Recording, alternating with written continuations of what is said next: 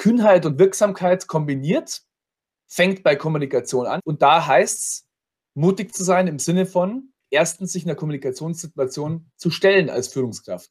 Und das klingt sehr banal, ist aber durchaus für die eine oder andere Führungskraft, und das ist gar nicht so selten, ein Thema, überhaupt, wenn eine konfliktbehaftete Situation entsteht, auf einen Mitarbeiter zuzugehen, die Kommunikation zu suchen und dann versuchen, den Widerstand aufzulösen.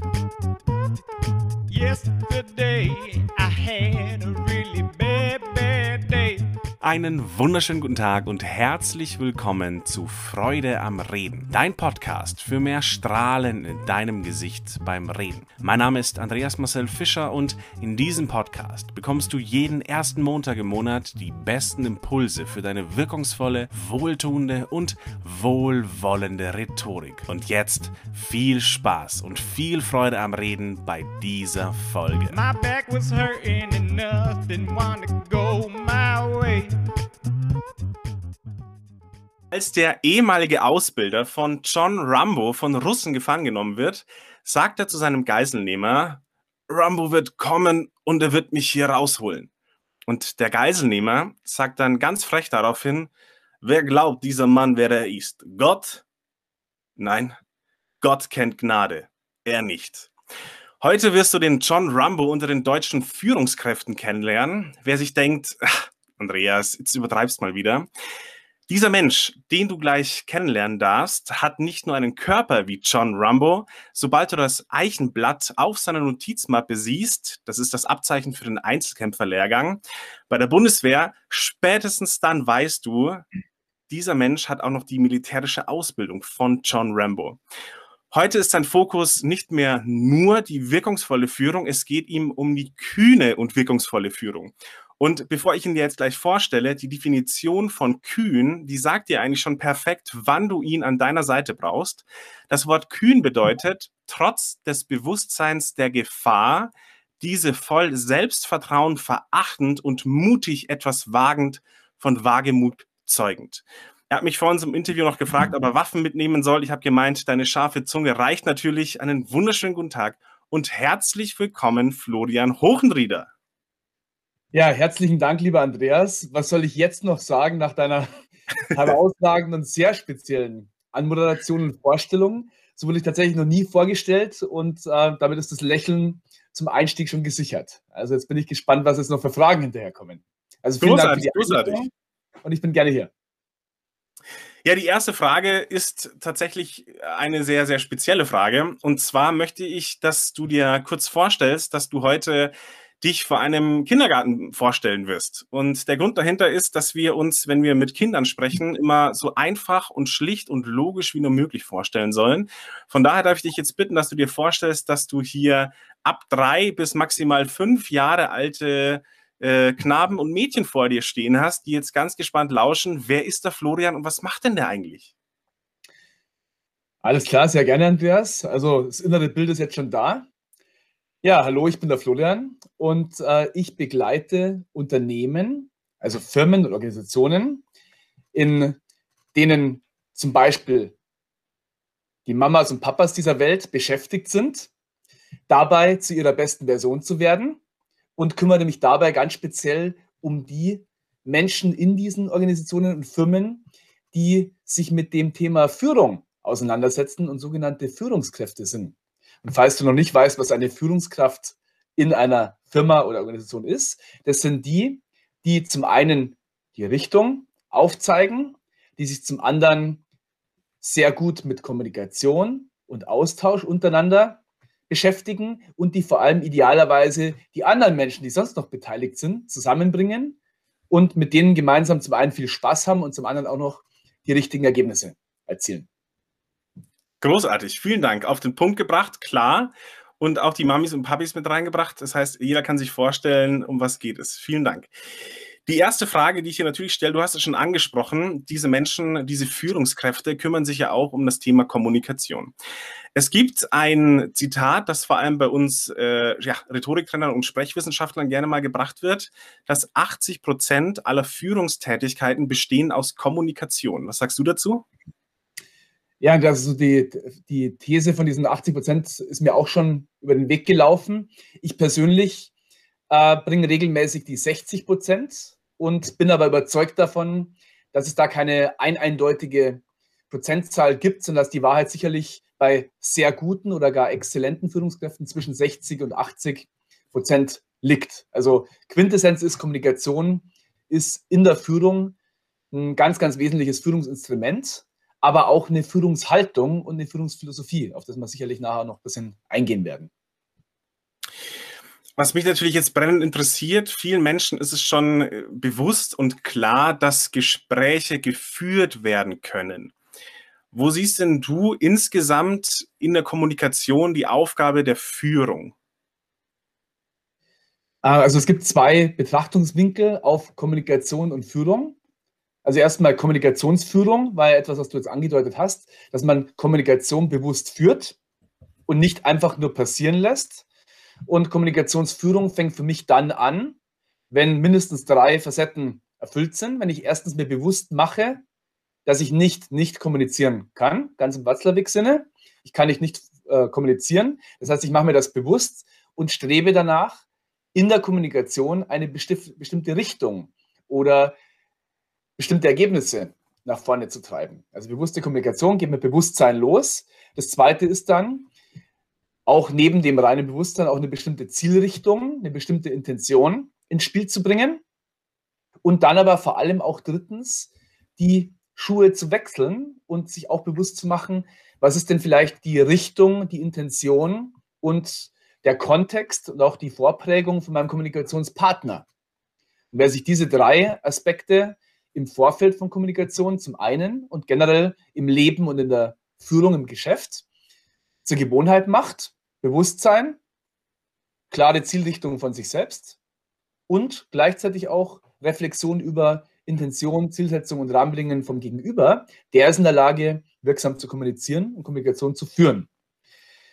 Andere Perspektive ist dann Kommunikation in der Führung, also Kommunikation als Führungswerkzeug oder als Führungsaufgabe und noch viel, viel mehr, vielleicht sogar als Führungsprinzip, ist dann aus meiner Sicht etwas ganz, ganz Elementares und tatsächlich Unverzichtbares, speziell für die Führungskräfte, die sich Exzellenz auf die Fahne schreiben, also die gemeinsam mit ihren Teams, mit ihren Partnern, mit ihren Kunden, mit ihren Organisationen die richtigen Dinge auf die richtige Weise umsetzen wollen, um Spitzenergebnisse zu erzielen. Und da ist Kommunikation, wie angedeutet, ein Werkzeug, eine Aufgabe, ein Prinzip und ähm, sicherlich auch die richtige Art und Weise der Kommunikation eine sehr philosophische Sache, die mit der eigenen Haltung zu tun hat. Also an dieser Stelle muss ich schon mal vielen herzlichen Dank sagen, dass du es von dir aus schon am Ende nochmal zusammengefasst hast. Das macht es natürlich jetzt den ganzen Zuschauern und Zuhörern nochmal einfacher und auf den Punkt gebracht. Also vielen Dank dafür. Jetzt sagst du schon, Kommunikation ist für dich auch eine Art Führungsprinzip. Kannst du kurz erklären, was du damit meinst, dass es ein Prinzip ist, zu kommunizieren? Mhm. Aus meiner Sicht gilt es generell zu unterscheiden in der Führung oder in Organisationen, dass äh, gerade die Führungskräfte besti bestimmte Rollen, unterschiedliche Rollen ausfüllen. Und Führungskräfte sind zum einen Leader, also Anführer, zum anderen Manager, also Menschen, die Dinge geregelt bekommen auf die richtige Weise, wo der Leader eher der ist, der dann erstmal die richtigen Dinge überhaupt auf den Schirm nimmt. Und die Kombination aus Leadership und Management ist dann, die richtigen Dinge richtig zu tun, wie ich vorher schon angedeutet habe. Und das dritte ist dann klassische Administration, Bürokratie, Verwaltung.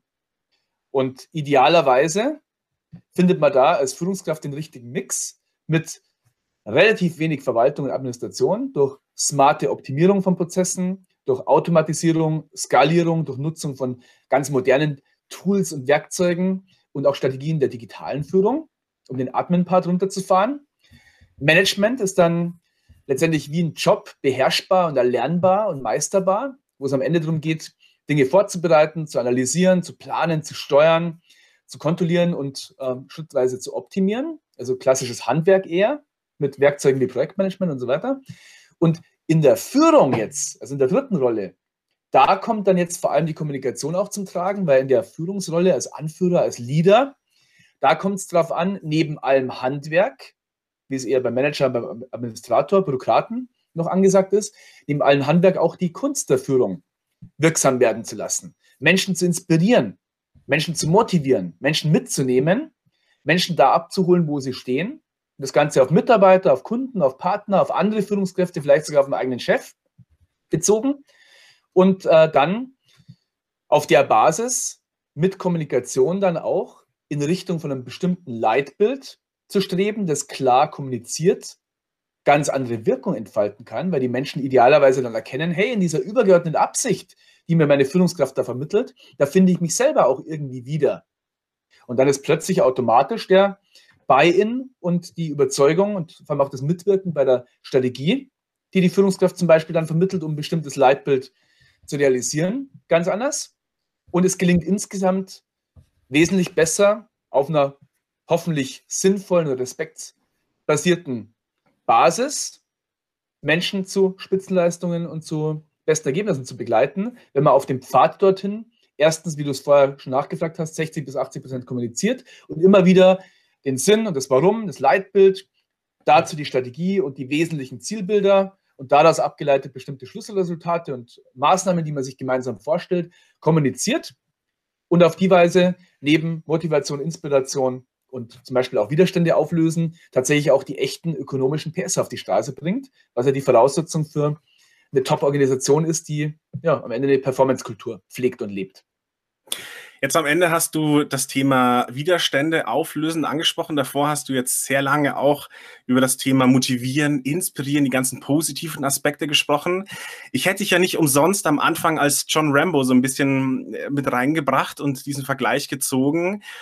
Du hast die Bundeswehr auf den Schultern. Du hast Führung, wie ich sie tatsächlich nur aus dem Fernsehen kenne, äh, gelernt. Also ich war nie bei der Bundeswehr. Und danach hast du äh, bei Top-Unternehmen, wir lassen jetzt bewusst mal die Namen weg, denn ich möchte nämlich mit dir über ein ganz besonderes Thema sprechen. Rambo fürchtet den Tod nicht. Und äh, du sagst immer, dass es bei dir wichtig ist, die kühne Führung zu haben.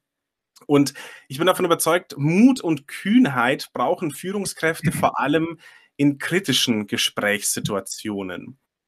Bevor wir da uns jetzt vielleicht äh, ganz spezielle Sachen herauspicken, ein ganz einfaches Beispiel. Jemand kommt immer wieder unpünktlich und dir ist es ein bisschen unangenehm, diesen Menschen anzusprechen. Aber als Führungskraft merkst du, dass die Arbeitsqualität darunter leidet. Die Mitarbeitenden diskutieren schon. Was gibst du bei so einer ja fast schon basalen Geschichte? Was gibst du hier mit und sagst, hey, das muss passieren, wenn man kühn und mutig ist? Mhm.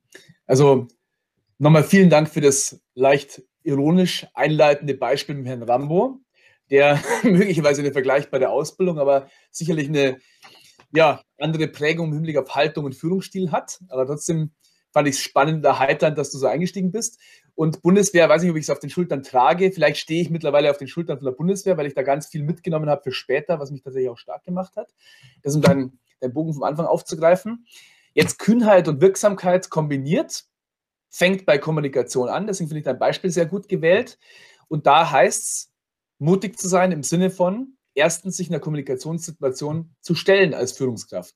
Und das klingt sehr banal, ist aber durchaus für die eine oder andere Führungskraft, und das ist gar nicht so selten, ein Thema, überhaupt, wenn eine konfliktbehaftete Situation entsteht, auf einen Mitarbeiter zuzugehen, die Kommunikation zu suchen und dann versuchen, einen Widerstand aufzulösen. Da geht's los. Also sich trauen, auf Mitarbeiter zuzugehen, dann ganz konkret auch anzusprechen, worum es geht, was beispielsweise die Herausforderung darstellt, wo momentan die Performance leidet oder die Qualität zu wünschen übrig lässt und so weiter. Und drittens hat Kühnheit und ähm, Mut auch etwas damit zu tun, nicht überhitzt und schmerzfrei einfach in irgendeine Situation reinzupreschen, sondern ganz bewusst die Grundtugenden von Weisheit, Tapferkeit und Gelassenheit zu kombinieren. Da steckt Kühnheit und Kraft nämlich drin und sich die Frage zu stellen, hey, im Sinne von, ich strebe erstmal nach Erkenntnis und Weisheit, was ist denn da eigentlich passiert? Okay, jetzt verschaffe ich mir da mein Lagebild, einen Eindruck dazu. Holen wir vielleicht Informationen ein und finde raus, worum es da eigentlich geht. Dann, Tapferkeit ist klar, dann gehe ich mutig ran und schaue, dass ich derjenige bin, der proaktiv die Situation aufklärt und bleibe dann aber in der ganzen Situation, auch im Gespräch, schon in der Vorbereitung, in der Durchführung und idealerweise auch hinterher gelassen und entspannt und bin stets an der Lösung orientiert. Da geht Kühnheit los und da spielt die Kühnheit dann auch schon mit der Wirksamkeit zusammen. Weil nur wenn ich Kühnheit und Wirksamkeit gemeinsam, durchaus auch im Sinne von Yin und Yang, im Hinterkopf habe, dann kann ich äh, tatsächlich auch Konflikte auflösen und presche nicht bloß mutig rein und finde irgendwas raus, sondern lenke es auch wirksam in die richtige Richtung. Und dazu, ganz konkret, gehe ich persönlich so ran, dass ich die Kommunikation und die Interaktion mit den Mitarbeitern in kritischen Situationen bewusst gestalte und da eben in Führung gehe, Kommunikationsführung betreibe, indem ich beispielsweise als Frame, als kleinen Rahmen für ein Feedbackgespräch das Power-Prinzip nutze. Power im Sinne von P-O-W-E-R, der sich tatsächlich vor, kurz überlegen, vor also 2003, dass ich vor 18 Jahren an der Bundeswehruniversität als motivierter Wirtschaftswissenschaftsstudent irgendwann mal gelernt habe und dann später in der Truppe und dann im Anschluss dann bei Spitzenunternehmen in der Industrie und jetzt auch seit vielen Jahren in der Beratung sehr erfolgreich eingesetzt habe. Power steht für, steige immer mit einem positiven Detail ein, PO. Dann W steht W hoch 3 für Wahrnehmung, Wirkung, Wunsch. Das ist sicherlich nicht neu für die, die sich schon mal mit Feedback beschäftigt haben, ist aber sehr mächtig und sehr wirksam. Also wenn ich positiv eingestiegen bin, spiegel ich wieder, was ich wahrgenommen habe, wie das auf mich persönlich gewirkt hat und was jetzt mein Wunsch für die Zukunft wäre. Und das ER bei Power steht dann für Ergebnis, wo man dann idealerweise im Ende, gerade als Leader, als Anführer, nochmal aufzeigt, hey, lieber Mitarbeiter, du bist hier aus meiner subjektiven Sicht an der an der Stelle nicht im grünen Bereich, hat auf mich so und so gewirkt. Ich wünsche mir, bitte zieh das wieder gerade und komm wieder auf die Spur, denn im Ergebnis hast du Folgendes davon und ich habe Folgendes davon. Und auf die Weise kann man mit so einem simplen kleinen Rahmenmodell wie dem Power-Prinzip die meisten Widerstandssituationen und kritischen Kommunikationssituationen meistern und äh, sollte da allerdings dann auch nicht vergessen, dass positiver Einstieg nicht heißt, dann durchaus auch die heftigen Themen klar anzusprechen, was man denn wahrgenommen hat. Es kann dann zum Beispiel sein, hey, lieber Thomas, ich schätze dich sehr und ich bin glücklich, dass ich dich im Team habe. Du bist seit zwei Jahren bei uns mit dabei.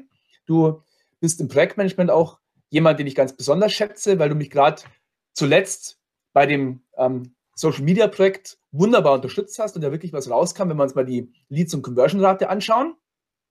Jetzt ist mir allerdings zu Ohren gekommen, dass du mit deinem Bereichsleiter aus meinem Team äh, regelmäßig aneinander gerätst und da durchaus sehr sarkastisch und provokativ in den Meetings deinen Bereichsleiter provozierst und dir da einen Spaß draus machst, den letztendlich vom Team auch fortzuführen. Das wirkt auf mich so, dass da entweder du mit deinem Bereichsleiter ein unmittelbares Problem hast oder dass bei dir vielleicht sonst irgendwas im Argen ist, weil du dich sicherlich sonst nicht so verhalten würdest, weil ich kenne dich anders. Ich wünsche mir von dir, dass du jetzt erstens mal deine Sicht dazu mit mir teilst und zum anderen dann in Zukunft dieses Verhalten an, äh, abstellst und vor allem mit deinem Bereichsleiter hergehst, dich bei dem entschuldigst und das wieder äh, gerade ziehst. Dann haben wir erstens im Team und bei dir sicherlich im Nachgang wieder ein wesentlich entspannteres Klima, was im Sinne, Sinne aller Beteiligten ist. Und mir ist auch sehr gelegen, dass du das bitte äh, entsprechend klärst. Wie schaut es denn aus deiner Sicht aus? Wie kam denn das zustande? Dann höre ich mir den natürlich auch an und äh, drücke da nicht bloß mein Feedback rein, sondern gehe da auch in kommunikativen Sparring und finde raus, äh, wo ich vielleicht weiter unterstützen kann, um die Situation dann wirksam aufzulösen. Immer losgelöst vom Interesse des Mitarbeiters und von meinem, Inter äh, von meinem Interesse, auch an der gemeinsamen edlen Sache interessiert, dass insgesamt wieder läuft. Was der Florian hier macht, was sehr, sehr spannend ist, dass er nicht erst den Mitarbeitenden fragt und sagt, wie hast du das denn wahrgenommen, bevor er selber schon sagt, dass hier ein Problem vorherrscht. Denn es ist immer eine große Herausforderung, wenn der Mitarbeitende erst erzählen kann, er fand das Projekt toll und ich habe toll mit den Mitarbeitenden, mit meinem äh, Bereichsleiter zusammengearbeitet. Und plötzlich kommt dann, also du bist noch auf diesem Höhenflug, du freust dich, du denkst, ja, es war doch alles super.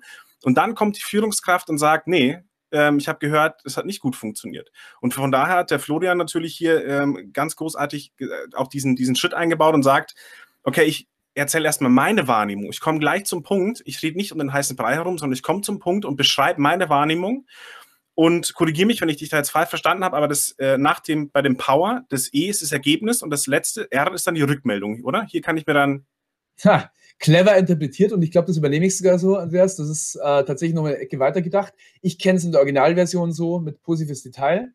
Wahrnehmung, Wirkung, Wunsch, Ergebnis. Wobei das, was du jetzt gesagt hast, natürlich 100% adäquat ist. Ergebnis und Rückmeldung macht sogar noch einen Tick mehr Sinn. Also danke für die Weiterentwicklung des Werkzeugs. Das nehme ich gleich so mit. Das heißt, dieses ER wäre dann äh, Ergebnis. Also ER sind, ach so, ich dachte, es sind einzelne Akronyme. Das ist dann ER für Ergebnis. Genau, genau in dem Sinne. Ah, okay, okay, alles klar, alles klar. Sehr spannend. Also dieses Power-Prinzip sollte sich jeder gleich mal aufschreiben, mitschreiben, seine Notizen dazu machen, ist schon der erste große Schritt. Jetzt hast du am Anfang gesagt, es sind zwei Punkte. Äh, wir haben einmal die Kühnheit und einmal die Wirkung. Für mich ist es jetzt hier ganz klar die Wirkung, weil ich kann mit meinen Worten durch dieses Power-Prinzip strukturiert Wirkung auf das Gegenüber ausüben. Jetzt diesen ersten Schritt möchte ich nochmal gemeinsam mit dir ansprechen, dieses, diesen kühnen Faktor. Wie lerne ich es denn Schritt für Schritt mutiger zu sein? Wie kann ich dann immer mehr Sachen ansprechen, bevor ich vielleicht einen heiden Respekt habe? Mhm. Also ganz wichtiger Punkt, dass die beiden, wie gesagt, immer mit einhergehen. Und da nochmal, um das zum anderen Beispiel auch darauf zu beziehen, ist die Kühnheit das, was viele teilweise auch zurückhält, überhaupt erstmal in so Situationen reinzugehen und sich dann zu trauen, Dinge anzusprechen und hinten raus auch zu trauen, dann dran zu bleiben und zu schauen, ob dann tatsächlich sich eine Änderung vollzieht. Jetzt war deine Frage ja, wie baut man diese Kühnheit auf?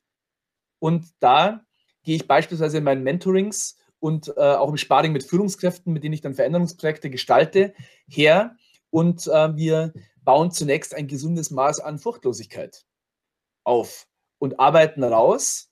Und das ist auch der Tipp dann für alle Zuhörer und Zuhörerinnen jetzt, sich zunächst rauszuarbeiten. Was ist denn eigentlich meine Absicht? Was will ich denn im Leben oder in einer bestimmten Situation, je nachdem, ob man es aus der Metasicht oder auf eine konkrete Situation gemünzt betrachtet, was will ich denn sein, was will ich tun, was will ich haben? Also so ganz bewusstes Streben nach einem persönlichen Leitbild oder einer Mission. Und wer da jetzt noch ergänzend hergeht und sich fragt, wofür habe ich da eigentlich Angst? Was hält mich da zurück?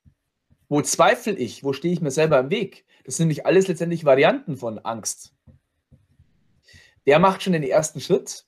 Hier ist wiederum Bewusstsein angesagt und Bewusstsein der erste Schritt, um sich in eine kühne oder ein Tick anders interpretiert, in eine furchtlose Richtung zu entwickeln.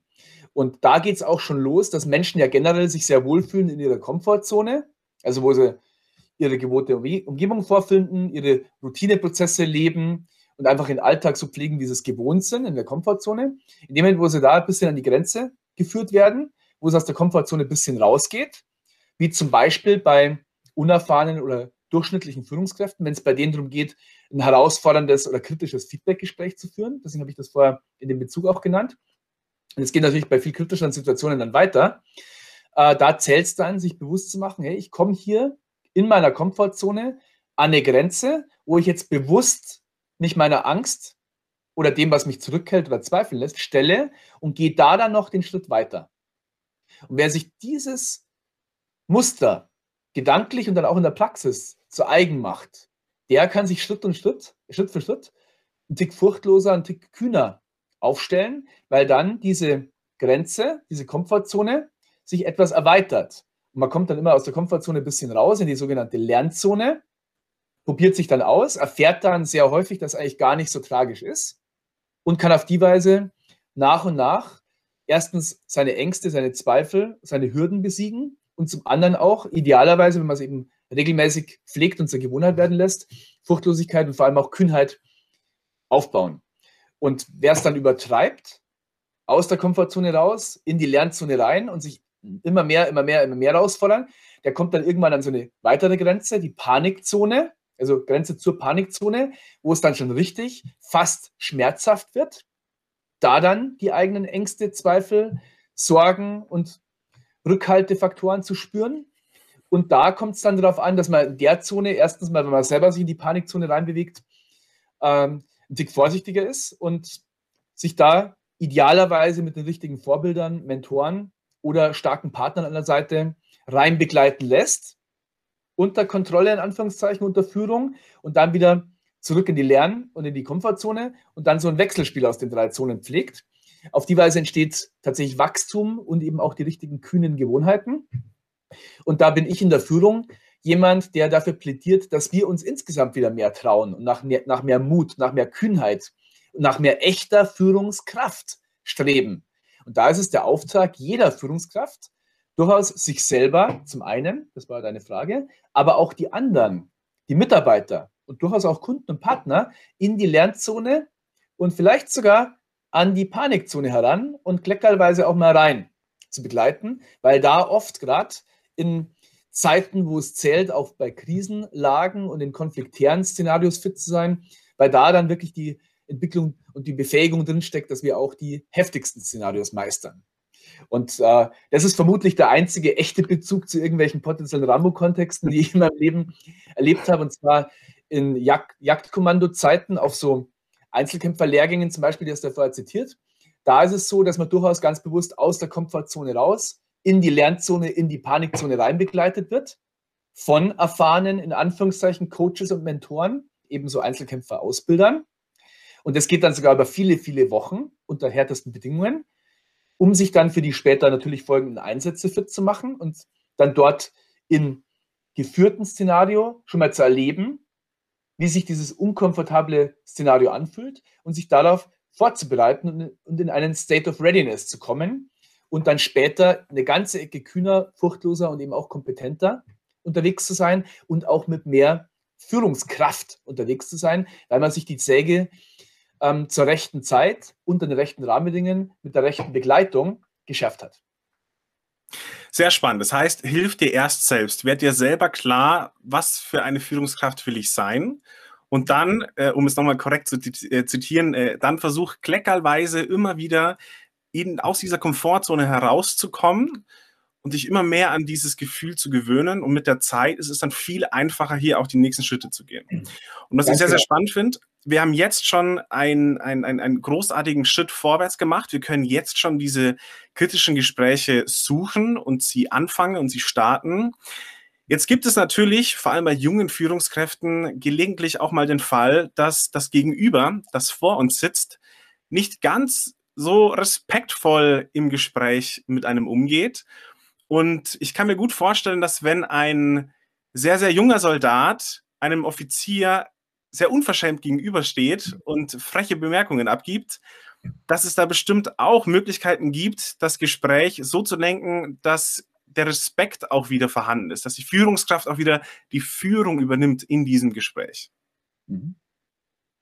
Hast du hier eine Möglichkeit, wie wir uns den Respekt wiederholen können?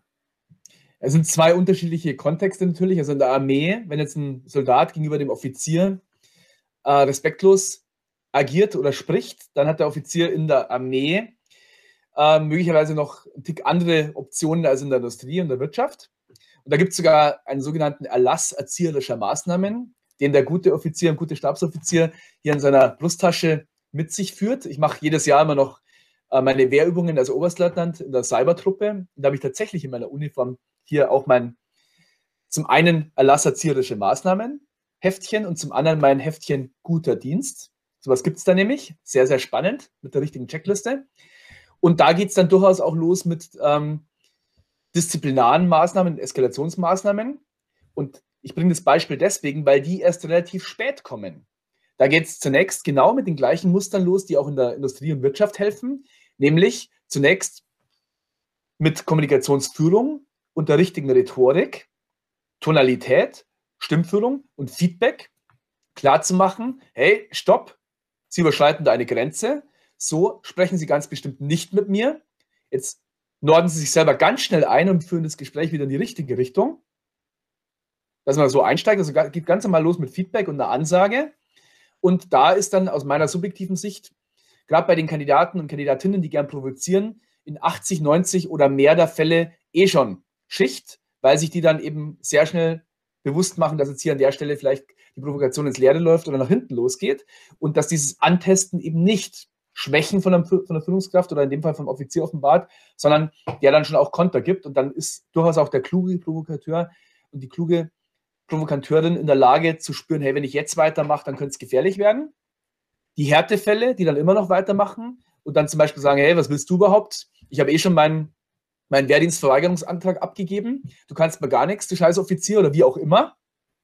Da geht es dann natürlich mit verschiedenen Eskalationsstufen weiter und ähm, da kann der Offizier verschiedene Möglichkeiten ziehen, die es in der Industrie nicht gibt.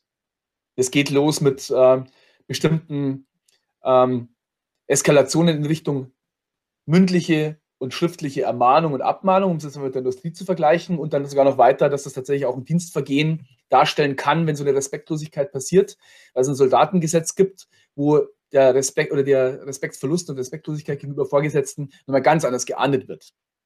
Um es auf die Industrie zu übertragen, um jetzt auch konkrete Tipps für die Zuhörerinnen und Zuhörer zu liefern, da ist es so, dass neben dem, hey, ich komme mit einer Haltung in die Kommunikation rein, dass ich schaue, dass ich derjenige bin, der es in eine bestimmte Richtung lenkt, wohl wissen, wie der andere auch tickt und was der eigentlich will. What's in it for them, what's in it for me. Daneben in Eskalationssituationen Werkzeuge an der Hand zu haben, wie dieses Power-Feedback. Zum einen, dass ich da sagen kann, hey, stopp, eigentlich kenne ich dich als zuverlässigen Mitarbeiter. Jetzt nehme ich wahr, dass du da unwahrscheinlich respektlos agierst. Das wirkt auf mich so, dass du anscheinend irgendeine Herausforderung haben musst, weil so sprichst du mit mir sonst nicht. Ich wünsche mir, dass wir das ganz schnell klären. Was ist mit dir los? Zum Beispiel, um jetzt wieder diesen Frame zu nutzen. Das ist eine Möglichkeit. Und ähm, die andere Möglichkeit ist, dass man generell in so Situationen dann etwas nutzt, was ich mit Haltung und äh, Gewohnheit bezeichnen würde. Nämlich, wenn man generell hergeht das mache ich zum Beispiel seit, keine Ahnung, seit mittlerweile 18 oder 20 Jahren, in der Früh aufsteht und sagt, jeder Mensch hat was Gutes, Schönes und Starkes an sich und sich selbst damit prägt oder primet. Wer die Haltung hat, der strahlt es aus meiner subjektiven Überzeugung auch nach außen aus. Da geht's los, weil da wird man nicht ganz anders wahrgenommen. Und wer dazu dann noch sich bewusst macht, dass in der Kommunikation, speziell wenn einer einen provoziert oder Muster bricht oder einem dumm kommt, in Anführungszeichen, dass der Inhalt der Reaktion nur 7% der Wirkung beim Empfänger ausmacht. Die Tonalität, die Art und Weise, wie ich es sage, 38%. Und die Körpersprache, die Mimik, die Gestik, die Körperhaltung und auch durchaus der Rahmen noch 55% der kann dann zum Beispiel in Eskalationssituationen, wo man normalerweise sich vielleicht ganz entspannt unterhalten hat, durchaus mit der Stimme anziehen, Stichwort Tonalität, und mit der Körpersprache, also auch Mimik, Gestik, klar machen, dass hier eine Grenze überschritten wird.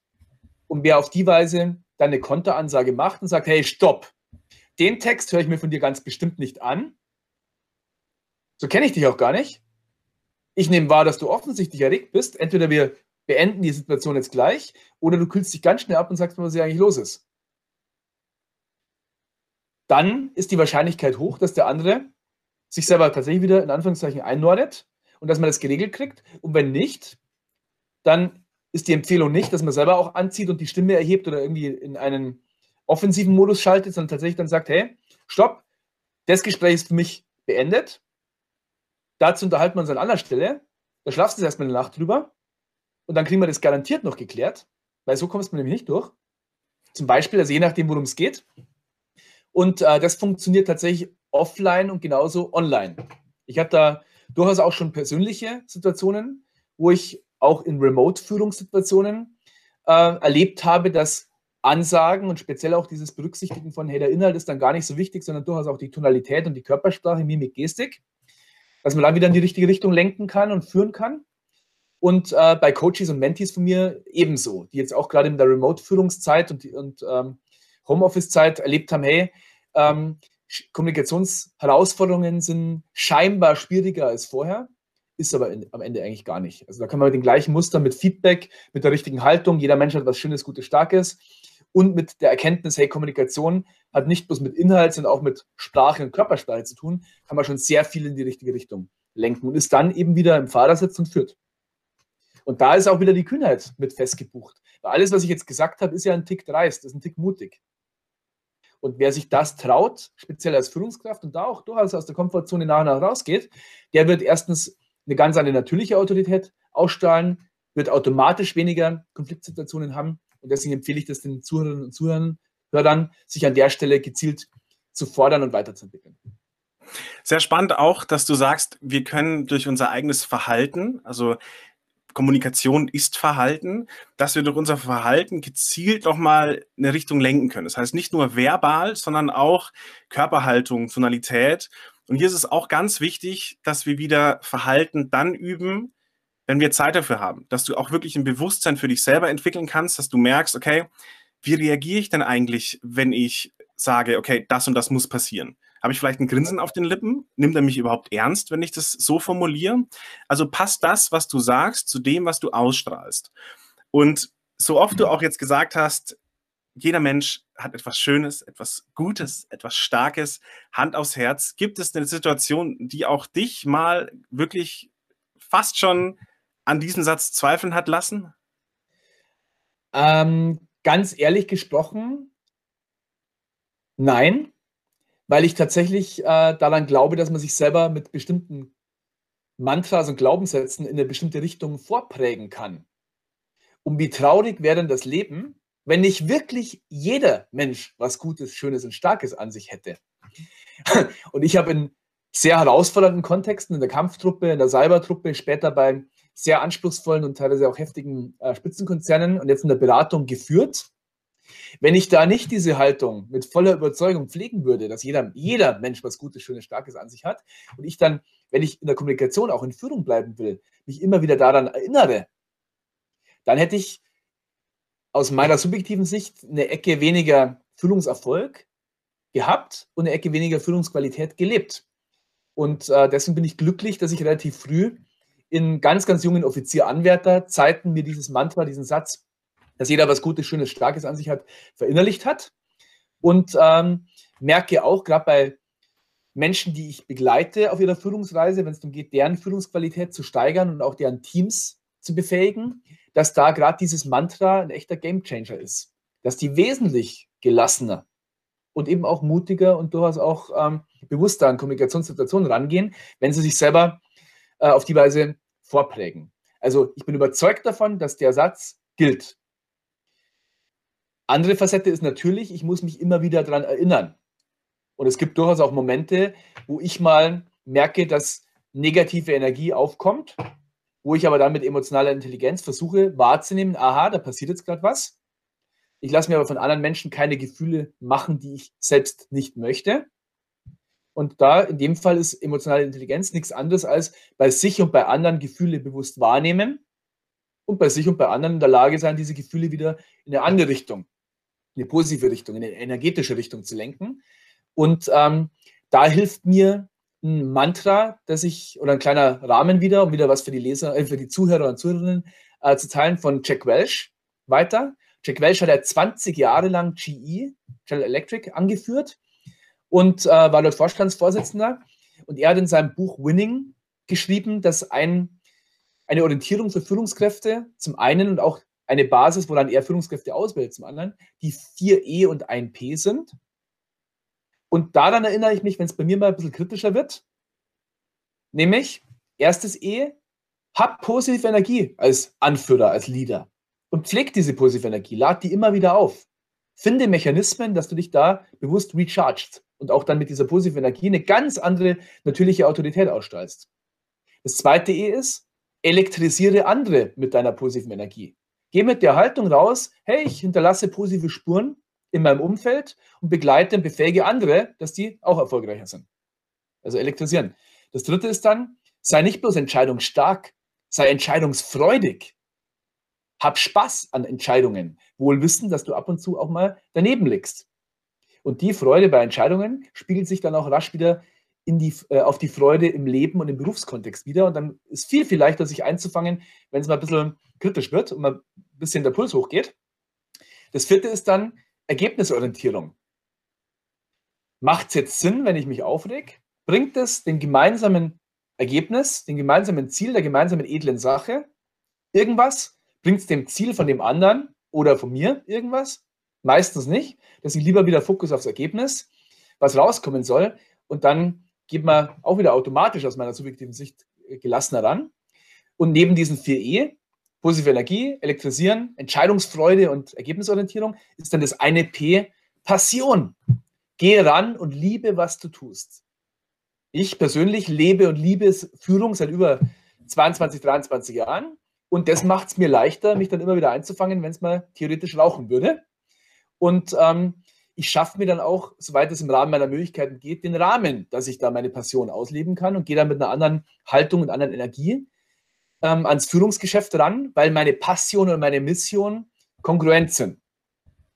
Und mit diesem 4i und 1P als regelmäßige Erinnerung, also da richte ich mich tatsächlich immer wieder mal darauf aus, gelingt es mir in Führungssituationen einen kühlen Kopf zu bewahren, die Lage klar zu analysieren, eine Entscheidung zu treffen und dann danach zu streben, dass ich Situationen entweder bereinige oder in eine messbar erfolgreiche Richtung lenke.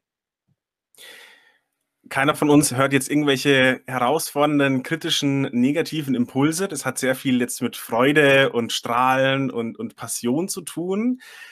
Sehr löblich. Ähm, trotzdem bin ich natürlich so sensationslüsternd und möchte wissen, was war denn die letzte liebevolle, herausfordernde, kritische Situation, an die du dich noch erinnerst, die du dann kommunikativ gelöst hast? Ja, da gibt es einige. Also ein Beispiel.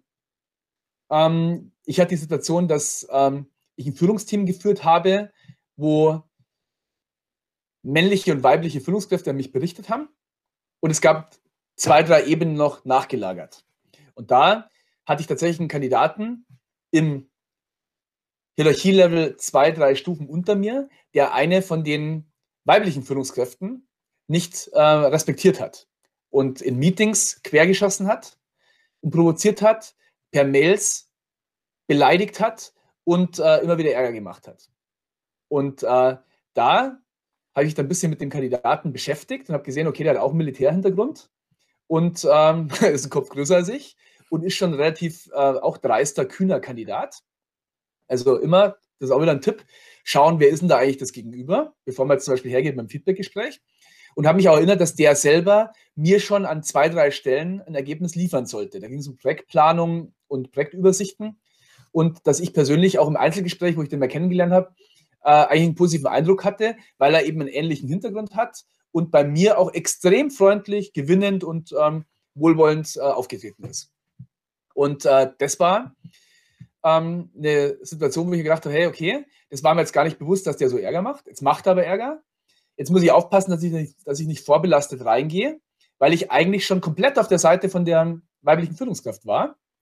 Und ähm, das auch, wie sich später herausgestellt hat, zu Recht. Und da habe ich ja trotzdem geschaut, dass ich die neutrale Haltung wahre und mir überlege, wie ich jetzt an das Feedbackgespräch rangehe. Und dann habe ich mir gedacht, okay, da macht jetzt ein positiver Einstieg natürlich wie immer Sinn. Dann ein provokativer und heftiger Moment, damit der merkt, dass er mit mir hier nicht spielen kann und dass ich es ernst meine. Und dann aber das Streben, danach die Lage aufzuklären. Bin dann reingegangen und ähm, habe dann gesagt, also das war so, ich, ich habe ähm, erstmal geschaut, dass ich eine günstige Gelegenheit finde, mit ihm ins Gespräch zu kommen und wusste, dass der sich zu einem bestimmten Zeitpunkt immer im, ähm, im Sammelbüro aufhält und äh, bin dann dort, äh, dort aufgeschlagen und habe dann gesagt, hey Paul, ähm, komm mal bitte mit, ich möchte jetzt mit dir ein Feedbackgespräch führen.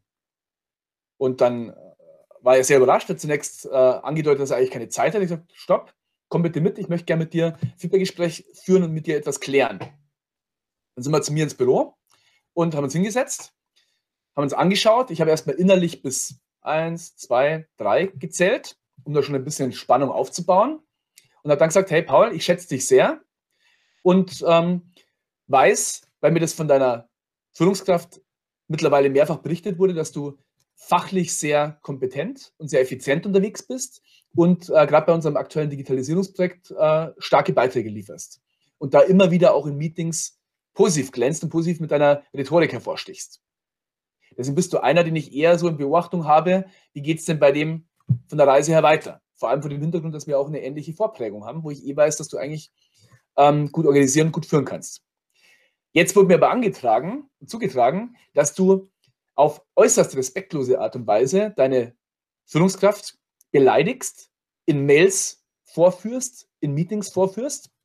Und das toleriere ich in keiner Weise. Und ähm, das wirkt auf mich so, als ob du da entweder ein Problem damit hast, von der weiblichen Führungskraft geführt zu werden, oder ob du sonst irgendwelche persönlichen Herausforderungen hast. Weil so ein Verhalten würde ich jetzt von einem ehemaligen Soldaten in keiner Weise ähm, erwarten. Und deswegen frage ich dich ganz konkret, bist du eine Schlange? Hm. Irritierend. ja, dann hatte ich ihn erstmal ähm, auf der Spur. oder hat ihn erstmal provoziert und überrascht und dann war er erstmal baff. Und das war in dem Fall auch meine Absicht, weil ich wusste, wie gesagt, krasser Kandidat, durchaus auch dreist und kühn. Ähm, wie stelle ich da auch gleich mal den richtigen Frame her? Und das ist sicherlich eine dreiste Art und eine kühne Art zu führen und nicht die gewöhnliche Art. Und deswegen bringe ich das Beispiel jetzt auch mal, also ein bisschen heftiger das. Und dann, nee, nee, Florian, äh, was meinst du denn damit? Sag ich, nochmal, überleg dir die Antwort weise und gib mir einen Satz Antwort. Das ist eine ganz simple Frage. Bist du eine Schlange? Nein, bin ich nicht. Wie meinst du das? Ich sag, gut. Das heißt, du bist hier nicht unterwegs, um Teams zu vergiften und Unruhe reinzubringen. Habe ich dich da richtig verstanden? Dann sagt er ja. Gut, dann können wir die Konversation fortsetzen.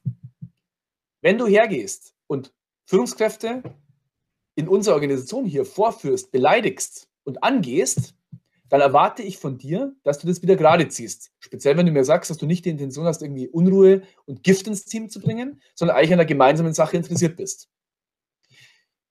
Wie kam es denn zu der Situation? Warum hast du dich denn so verhalten? Und da habe ich ihm echt wieder zugehört und war ehrlich daran interessiert, auch mal sein Bild kennenzulernen. Hat sich dann aber gezeigt, dass tatsächlich hier die, die Anteile so verteilt waren, dass er tatsächlich im Unrecht war. Und er hat dann auch zugegeben, dass er sich hier daneben verhalten hat und dass das eben am Ziel vorbei war. Und äh, ich habe dann gesagt, okay, Paul, folgendes. Ich erwarte von dir, dass du dich von der Dame erstens 1-1, zweitens per Mail und drittens in dem Meeting, wo diese Eskalation stattgefunden hat, vor versammelter Mannschaft, entschuldigst. Und nur dann ist der Fall für mich abgehakt und erledigt. Ich vertraue dir da, dass du das hinkriegst. Ich kenne deine Vorgeschichte, von da bin ich überzeugt davon, dass du mit Gentleman und Stil und Formen das wunderbar hinkriegst, wenn du denn möchtest. Und dass es dann zukünftig auch in keiner Weise mehr in meinem Verantwortungsbereich ähm, in diese Richtung geht wir hatten uns da ein bisschen länger dazu unterhalten und ich habe gesagt, hey, du hast meine Haltung dazu auch kennengelernt und äh, ich bin froh, dass wir uns einig sind eigentlich äh, und, und, uns darauf committed haben und verständigt haben, dass so ein Verhalten einfach nicht geht. Und dann hat sich das Ganze aufgelöst. Okay, ich wünsche dir auch ein wunderschönes, gute, gutes Wochen, ein wunderschönes, gutes Wochenende. Und die Woche drauf hat er dann die Gelegenheit, das in Gerade zu ziehen und hat dann tatsächlich auch alle Register gezogen, inklusive ganz leckeren Kuchen und Scham vor dem Herrn und äh, wie es eben geht. Und dann kam die Führungskraft zu mir und hat gesagt, Herr Florian, was ist denn da passiert? Was hast du da gemacht? Der Paul kam und hat das ganze äh, äh, Geschehen thematisiert und hat sich da komplett konträr verhalten, als ich es eigentlich vielleicht erwartet hätte. Äh, gesagt, gut, wunderbar, brauchen wir nicht im Detail eintauchen, was da lief. Ich freue mich sehr, das zu hören. Und äh, wie schaut es denn aus? Weil das war nicht das, was ich beim Paul gesagt habe der Fall ist für mich abgehakt, wenn die Führungskraft sagt, hey, der Fall ist erledigt. Sonst nicht. Sonst geht die Reise in eine falsche Richtung weiter. Ich habe gefragt, hey, wie schaut es denn aus? Ist das Thema aus deiner Sicht erledigt und abgehakt? Und hat sie gesagt, ja, das ist für mich erledigt. Ähm, ich war sogar sehr positiv überrascht, weil er sich tatsächlich anscheinend aufrichtig entschuldigt hat und das wieder passt. Und ich bin dann zu ihm hin und habe gesagt, hey Paul, Respekt. Ich freue mich, dass du das Feedback angenommen hast und ich danke dir, dass du die Situation bereinigt hast. Für mich ist der Fall damit erledigt und wir sind beide wieder bei Null und es geht ganz normal äh, weiter und in die, in die, gemeinsame Richtung. Fertig. Und ähm, da habe ich letztendlich jetzt diesen Power Frame, was ich vorher beschrieben habe, mit einer bestimmten Haltung verbunden und gleichzeitig auch mir vorher nochmal überlegt, wen habe ich denn da sitzen? Und wenn ich da jetzt zu weich oder zu, mh, hm, jetzt haben wir uns alle wieder lieb, mäßig auftrete, Wohl wissen, dass das vielleicht jetzt bei dem Kandidaten in die falsche Richtung gegangen wäre, dass ich dann eben noch weiter eskalieren hätte müssen im Hinten, in dem Nachgang, also hinten raus. Und deswegen habe ich hier den Ansatz gewählt. Und ähm, Botschaft ist, solange man nicht irgendwie respektlos oder mit mangelhafter Wertschätzung agiert, kann man durchaus taktisch und strategisch bewusst und geschickt an Situationen rangehen, um dann letztendlich die gemeinsame Sache wieder auf die richtige Spur zu begleiten. Hier, was ich ganz, ganz spannend finde, ist, dass du dich selbst vorbereitet hast. Du hast dir Zeit genommen, dir Gedanken zu machen, was ist das für ein Mensch? Wie möchte ich dem gegenüber auftreten? Was soll danach auch anders sein? Du hast dir scheinbar schon konkret überlegt, was, welche Methoden gibt es, um das Ganze wieder gut zu machen.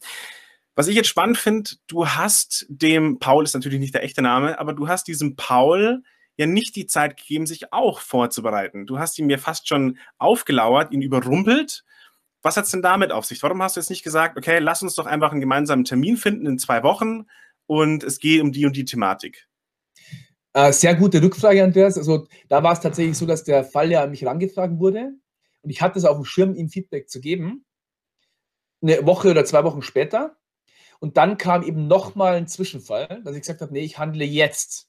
Und ich gehe jetzt auf den zu, wenn ich weiß, äh, wo, ich ihn, wo ich ihn finden kann. Nicht im Sinne von auflauern oder so, das ist eh überhaupt nicht meine Haltung. Also eher im Sinne von, okay, wo finde ich den jetzt? Ich gehe jetzt zu dem proaktiv hin und suche gleich das klärende Gespräch. Und jemand, der sich im Team so aufführt, der mangelhafte Wertschätzung zeigt und jemand anders sogar beleidigt, dann hat er halt in dem Fall keine Vorbereitungszeit. Verzeihung. Also akute Sachen am besten so schnell es geht ansprechen. Das sind die Sachen auch noch aktuell. Man hat noch wirklich Daten, Zahlen und Fakten und man kann darüber sprechen. Jetzt ja, ist genau. natürlich wunderbar gewesen, wie du uns das Ganze geschildert hast. Sehr strukturiert, sehr, sehr ja, zielbewusst auch.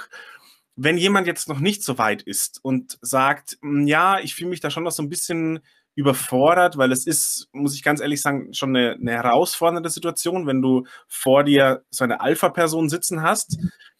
Gibt es denn Möglichkeiten, wie sich Menschen, junge Führungskräfte Hilfe besorgen können? Gibt es Möglichkeiten im Unternehmen? Wer kann mir helfen? Was darf ich ansprechen? Was darf ich nicht ansprechen? Gibt es da Tipps? Mhm.